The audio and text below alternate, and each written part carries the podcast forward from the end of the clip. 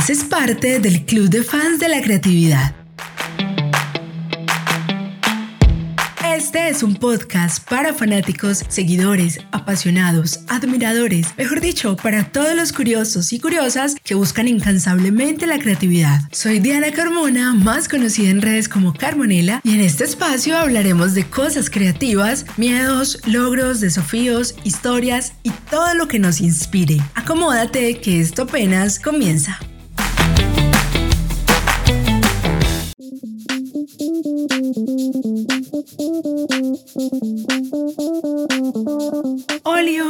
Qué rico poder volver a saludarlos, estar acá, una nueva semana, nuevo episodio. Tenemos nuevas oportunidades, nuevos comienzos, nuevos retos, empieza un lunes. Así que espero que esta semana esté cargada de muchas cosas positivas, cosas muy bacanas, que arranquemos con, con pie derecho, como decimos. Y si de pronto tienes dudas o si tienes temores o si hay cositas que no están por ahí muy en orden, pues tú sigue, sigue con toda que sé que poco a poco se van a organizar.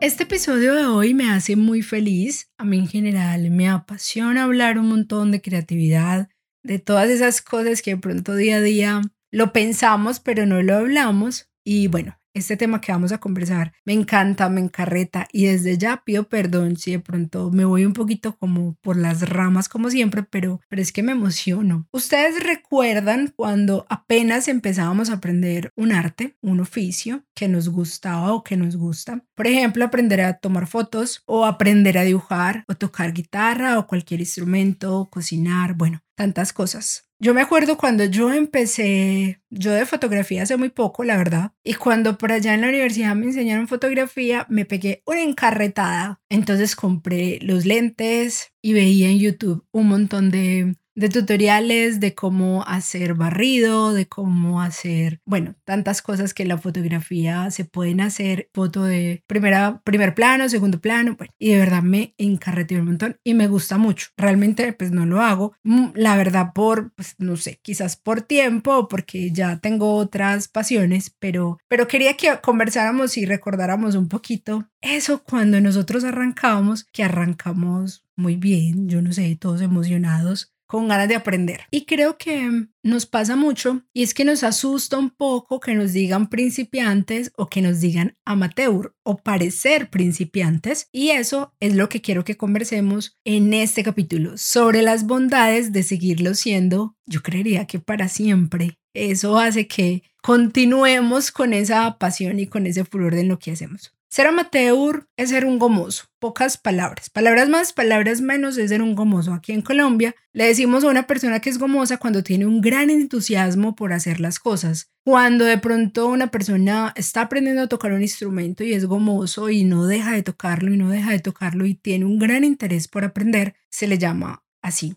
Y digamos que ese sería el amateur es el que trabaja con amor sin importar mucho el dinero o la fama. En su cabecita tiene, necesito aprender esto porque me encanta y me fascina o lo tenía desde hace tiempo por aprender y ahora tengo el tiempo, tengo los recursos y, y, lo voy a intentar. En francés la palabra significa amante. Me parece muy bonito ese significado y creo que tiene cierta ventaja sobre el especialista. Como tiene poco que perder, los amateurs están probando cosas todo el tiempo, jugando, ensayando, sacando sus colores, rayando ideas y sobre todo compartiendo sus resultados. El amateur es el que cree, no, todavía me falta o puedo ensayar con acuarelas puedo ensayar con estos sabores si de pronto cocinas, o puedo ensayar ciertas maneras de escritura si de pronto escribes, o puedo ensayar ciertos planos o ciertos colores si de pronto te gusta la fotografía. Bueno, hay tantas cosas infinitas que cada uno de ustedes hacen. Ese es el amateur, el que siempre está constantemente buscando cómo hacerlo mejor y cómo aprender. Mejor dicho, nunca deja de aprender, que me encanta. Nosotros no deberíamos dejar de aprender nunca. Y estas personas siguen sus propios instintos creativos. Dice un monje zen, en la mente de un principiante existen muchas posibilidades. Yo creo que infinitas de hacer un montón de cosas. Una de las cosas que más me gusta de tener ese espíritu amateur es que no tienen miedo de cometer errores o de hacer de pronto algo no tan bonito o algo no tan bueno porque se sienten enamorados de lo que hacen, así que no tienen problemas de hacer aquello que para otras personas puede ser una pérdida de tiempo, pero para ellos no, se lo están disfrutando y no les importa. Pues como que, ay, ¿por qué estás haciendo eso? ¿Qué perderá de tiempo? Pues no, a mí me gusta o a ti te gusta. Ese es, ese es uno de los principios del amateur.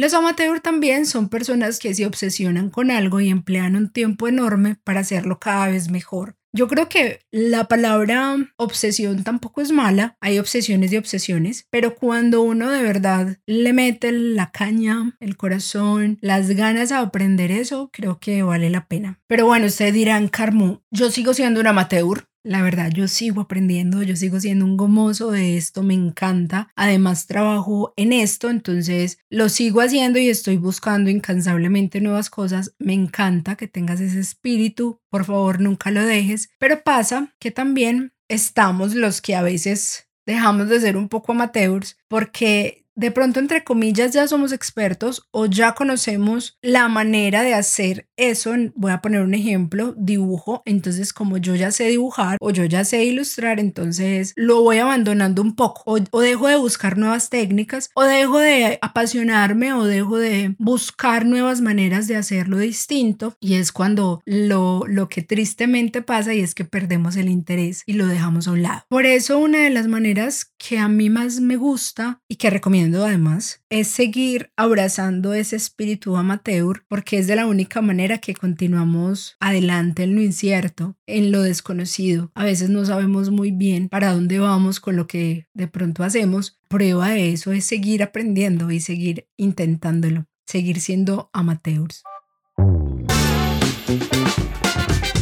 Por eso una de las mejores maneras es seguir divirtiéndote, jugando, buscando, experimentando. Hace poco empecé un libro que se llama La línea y consiste básicamente en rayar con los colores, con lápiz. Eso es un desbloqueo creativo súper chévere. Recomiendo mucho ese libro. Y, y un desafío mm, que tenía el libro era dibujar con los pies. Nunca jamás en mi vida lo había hecho, nunca lo había intentado y fue tan liberador. Claro, era un mamarracho lo que había hecho con mis pies, y, pero fue muy chévere porque además el libro decía cierra los ojos, pon el lápiz en tus dedos de los pies y raya, o sea, raya sin buscar ninguna forma, sin buscar ningún resultado ni que quede bonito, simplemente raya y fue muy liberador y amé mi decisión de intentarlo, de dibujar una manera diferente. Creo que se, por allá se liberaron cosas en el cerebro de hacerlo distinto pero finalmente sí fue algo muy liberador. Entonces, cuando te atreves a hacer cosas distintas, es cuando liberas nuevas maneras de crear y de verdad, aparte de que eres más feliz, aprendes algo nuevo. Otra característica de los amateurs es que no le temen mucho el que dirán, no se comparan,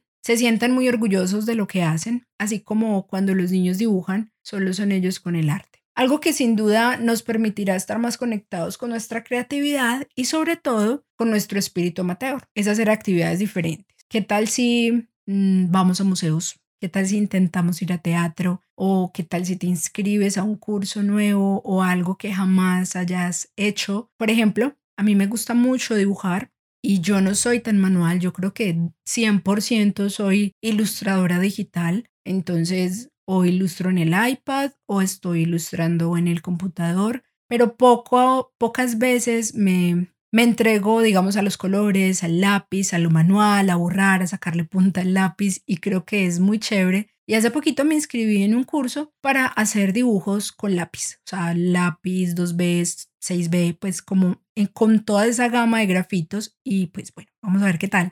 Pero creo que eso, eso es lo que hace un amateur amateur ensayar nuevas cosas y eso que aprende por allá en sus cursos y en sus muchas investigaciones y bueno, se lo trae para su vida diaria, lo aplica y ahí es cuando, ¡pum!, sale la creatividad. ¿Qué tal intentar también leer un libro nuevo, un libro distinto o escuchar una playlist distinta? Mejor dicho, ese tipo de cosas hacen que no solo te actives con tu creatividad, sino que te permite ser indudablemente un amateur porque estás en búsqueda de nuevas cosas y nuevas conexiones.